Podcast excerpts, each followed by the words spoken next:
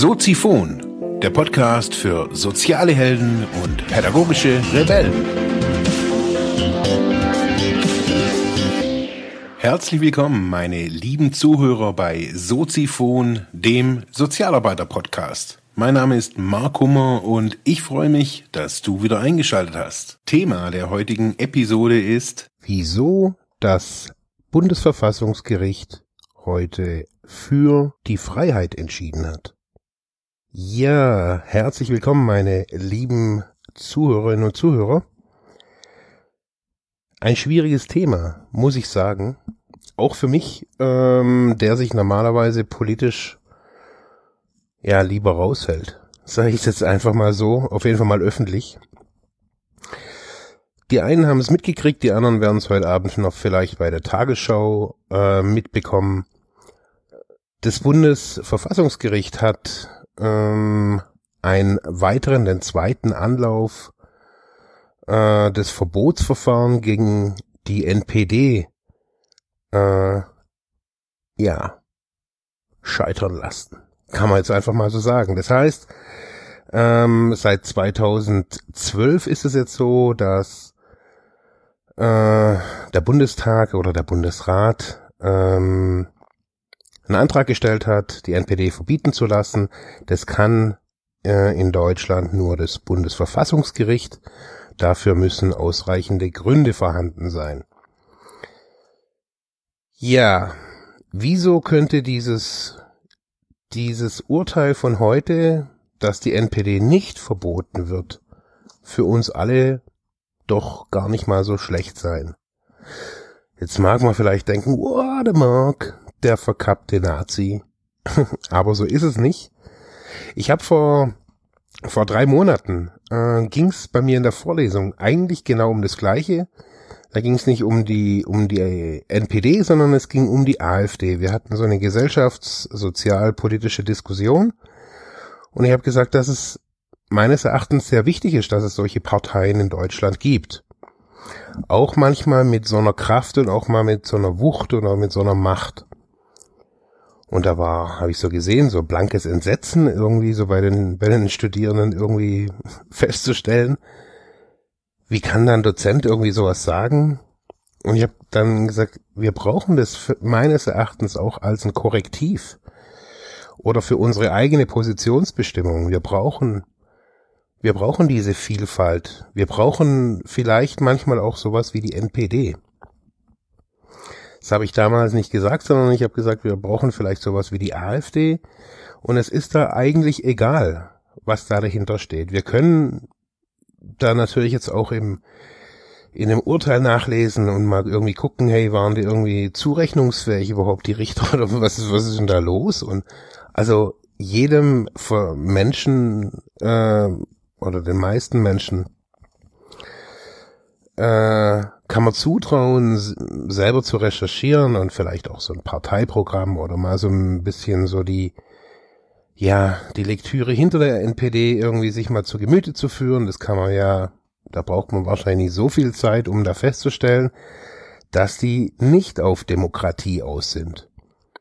Da wir aber in einem demokratischen Land leben und sie aktiv dran interessiert sind, äh, die Demokrat den, das demokratische Prinzip in Deutschland zu zerstören, könnte man jetzt erstmal sagen, okay, sie ist verfassungsfeindlich.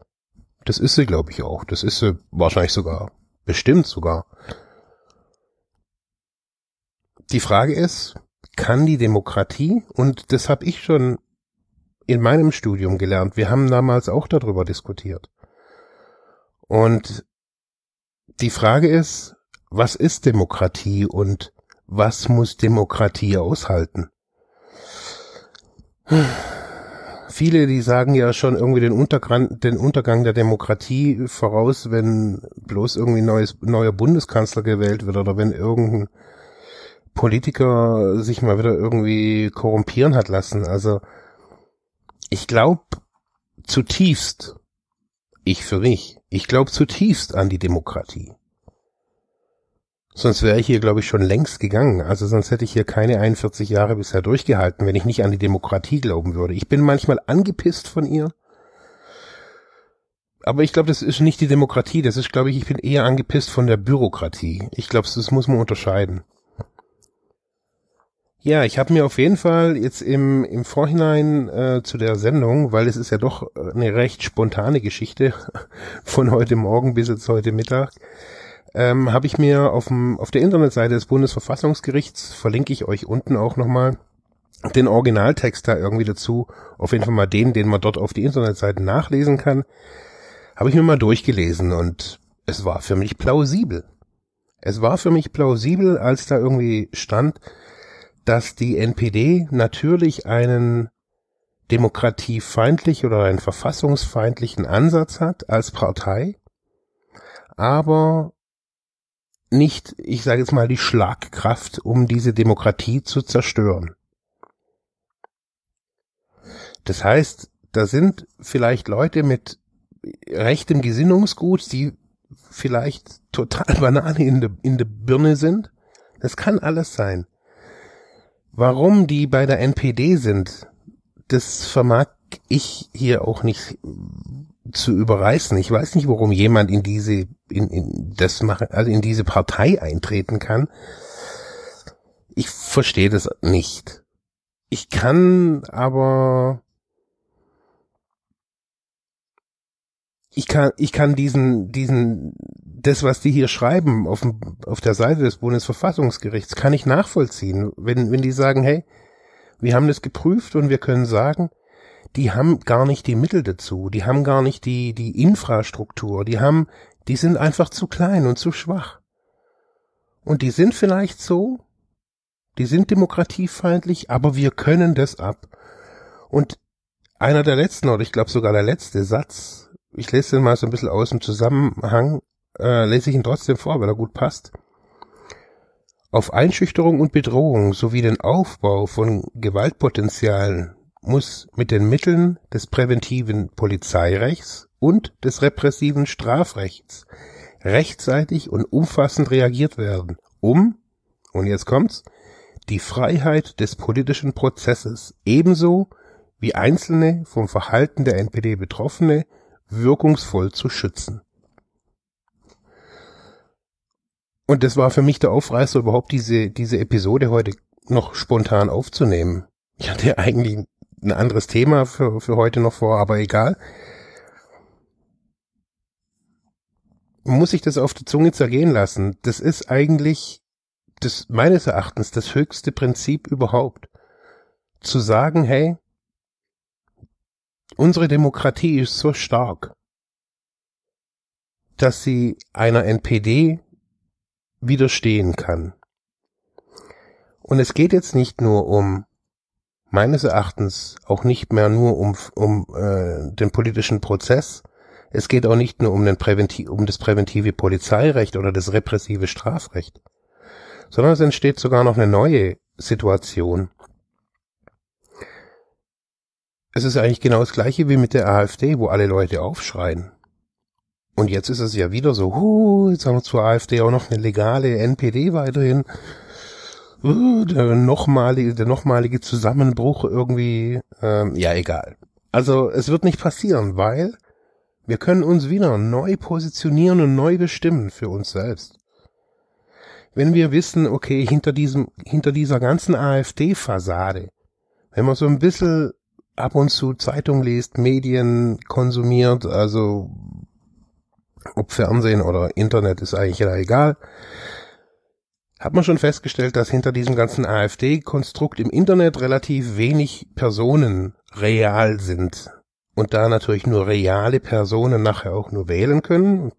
Ich weiß Stimmungsbild und so weiter, aber man kann sagen, hinter dieser ganzen populistisch ja, hinter der populistischen Richtung oder auch hinter der rechtsradikalen äh, oder der ganzen rechten Richtung, da sind Menschen mit ganz viel Wut und ganz viel Hass. Und ich glaube auch, dass dieser, diese Wut und dieser Hass auch immer mehr zunimmt. Ich nehme das irgendwie so, keine Ahnung, nennen wir es Kohärenzgefühl oder nach außen gerichtetes Kohärenzgefühl. Ich weiß es nicht so. Also das ist so eine Wahrnehmung, so dass die Leute irgendwie so ah, ich weiß auch nicht, irgendwie gewaltbereiter, irgendwie so, Ich weiß auch nicht. Aber auch nicht alle. Und das müssen wir sehen. Und ich glaube, dass wir sehen müssen, dass in so einem, in so einer NPD-Erlaubnis, also in so einer, ja, wir, wir haben eine NPD und wir haben die auch weiterhin, dass da eine Chance besteht, in der wir für uns selber mehr zusammenrücken, uns besser neu vielleicht auch wieder neu vernetzen. Nicht zu sagen gegen die, gegen die NPD und gegen die AfD, dann, dann, das ist Grütze. Das ist wirklich Grütze. Nee. Wir müssen für etwas einstehen. Für etwas. Und nennen wir das nachher vielleicht als Rahmenbedingung eine große Koalition für irgendwas. Das ist scheißegal. Nicht gegen die, sondern für was. Und das hat mir dieses NPD-Urteil heute vom Bundesverfassungsgericht wieder, mir hat es heute geholfen. Mir hat es geholfen, wieder irgendwie auch an Deutschland zu glauben. An die Demokratie glaube ich nach wie vor ungebrochen, aber auch so an. Ich sympathisiere in, in keinster Weise mit der NPD oder AfD oder wie die alle da irgendwie, die, die Klabautermänner da alle heißen. Die interessieren mich alle null die Bohne. Die kriegen bloß ihre Macht, indem wir sie überhaupt anschauen. Wir müssen uns zusammen raufen und nicht nur labern und nicht nur auf die Straßen gehen und irgendwie wegen irgendeinem Scheißdreck hier demonstrieren, sondern wir müssen uns überlegen, was wollen wir in Zukunft für eine Demokratie haben? Wenn wir das, das Gute stärken, dann laufen diese Menschen, das sind ja keine bösen Menschen, die zur NPD laufen, das sind ja keine den, wir haben, wir leben in einer komplexen Welt. Und das müssen wir uns immer wieder sagen. Wir leben in einer ultrakomplexen Welt, in der, der wir den Überblick verloren haben. Wir wissen nicht mehr, wo es hingeht, was los ist. Banken brechen zusammen, irgendwas wird verschoben, die ganze Welt und Geopolitik wird irgendwie neu umgebaut. Berufsabschlüsse sind was wert, dann sind sie nichts mehr wert, wir verdienen dort mehr wie dort. Flüchtlinge kommen auf einmal von dort nach dort, dann wieder von dort nach dort. Die Welt ist komplex, komplex geworden. Zum einen können wir in irgendeinen Staat reisen und können innerhalb von zwei, drei Jahren Millionär werden. Wir können auf Südseeinseln, wir haben so viele Möglichkeiten und das überfordert uns manchmal. Und dann kommen halt irgendwie Populisten an, Nazis oder was weiß ich was, oder Leute mit rechten Gesinnungen oder wie auch immer und liefern uns scheinbar einfache Antworten. Das sind so die, keine Ahnung, das sind so die, die, die Heizdeckenverkäufer der Politik meines, also meines Erachtens. Ja, das sind sie. Das ist die, die Kaffeefahrtenmasche. Aber wenn ich halt, ich sage jetzt mal, wenn ich ein gutes, ein gutes iPhone, ein gutes, äh, nicht iPhone, ein gutes Smartphone haben möchte, ein richtiges Knaller Smartphone, das auf meinen, auf mich abgestimmt ist, mal so als Analogie, dann setze ich mich damit auseinander, lese verschiedene Testberichte, probiere das mal, gehe mal in den Shop, fasse es mal an und guck, ja, wie fühlt sich denn das an? Ist es cool? Ist es nicht cool? Teste das mal ein bisschen so oder genau, und so teste ich halt so durch und überlege, ah, brauche ich überhaupt das? Brauche ich Android? Brauche ich, wie möchte ich das verbinden? Das kostet mich alles gar nicht viel Energie. Recherche. Mich damit auseinandersetzen. Und dann weiß ich, sage ich jetzt mal, nach einer Woche weiß ich, was für mich ein perfektes Smartphone wäre. So einfach ist es. Wenn wir das jetzt übertragen auf die politische Welt, wie wir unsere Welt haben wollen, wie wir mitbestimmen wollen, wir können nicht immer nur sagen, hey, das wollen wir nicht, wir wollen keine NPD. Und die Grüne wollen wir auch nicht und die auch nicht und wir wollen jetzt am besten, keine Ahnung. Aber nicht so wie die Amis, so wollen wir es auch nicht. Dieses Beispiel von diesem Smartphone zeigt einfach so, dass man mit relativ wenig Aufwand meines Erachtens heutzutage zu relativ viel Wissen kommen kann. Sich zusammenschließen kann und sagen, hey, cool, da geht's nicht nur gegen was, sondern da geht's für was. Das ist für, war für mich schon immer irgendwie ein, ein Grund schon, als ich jung war, mich ja verschiedenen politischen Richtungen auch nicht anzuschließen. Ich habe so gemerkt, so irgendwie bei der Antifa, die hätten, hätten mir vielleicht noch irgendwie am besten gefallen, aber ach, die waren auch dann gegen die. Und jetzt bei uns lokal damals, oder waren halt irgendwie bei den Nazis, waren halt irgendwie auch Leute, mit denen waren ich, war ich halt in der Realschule und bei den anderen halt auch. Und ja, also ich wollte irgendwie nicht irgendwie sagen, ich bin irgendwie gegen was. Ich wollte schon immer nur irgendwie für irgendwas sein, weil ich gedacht habe, so hey, das hat Kraft, für was zu sein hat Kraft und gegen was zu sein, das ist was Destruktives, das ja, man muss sich manchmal damit auseinandersetzen, was das heißt und wenn so eine NPD nicht verboten wird, 2017 Wahlen sind, die AfD scheinbar die Lösung für alles bietet, dann müssen wir mal zurückgucken. In unseren eigenen Geschichtsunterricht, wir konnten es nicht mehr hören.